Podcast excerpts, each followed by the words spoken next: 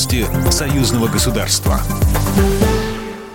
Здравствуйте, в студии Екатерина Шевцова. Беларусь будет с Россией при любых сложностях и трудностях. Об этом заявил президент Беларуси Александр Лукашенко на встрече с послом Пакистана в Беларуси Саджадом Хайдером Ханом, передает пресс-служба белорусского лидера. Нашу принципиальную позицию вы должны знать. Россия является нашим союзником, надежным союзником. Мы всегда были вместе с Россией и будем в любой ситуации, в любых сложностях и трудностях. Мы за мирное урегулирование этого конфликта, подчеркнул Александр Лукашенко.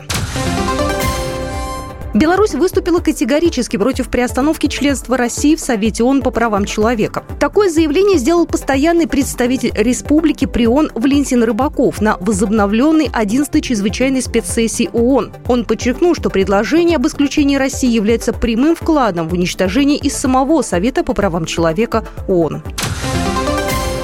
Евросоюз утвердил пятый пакет экономических и индивидуальных санкций против России за продолжающиеся военные операции на Украине. ЕС запретил заходы российских судов в свои порты и согласовал эмбарго на поставки российского угля, который вступит в силу в конце лета. Перевозки по своей территории автотранспортным операторам из Российской Федерации и Беларуси, исключая медицинские и продовольственные товары. Ввоз в Российскую Федерацию квантовых компьютеров, полупроводников, авиатоплива и импорт древесины, цемента, удобрений, морепродуктов и алкоголя. Кроме того, ЕС расширил запрет на продажу банкнот и ценных бумаг юрлицам России и Беларуси, расширил черный список по Российской Федерации и Республике Беларусь Беларусь, включив в него чиновников, бизнесменов и членов их семей. Имена опубликуют позднее. Москва заинтересована в образовательных ноу-хау города Минска. Об этом заявил директор городского методического центра Департамента образования и науки города Москвы Андрей Зинин, передает Белта.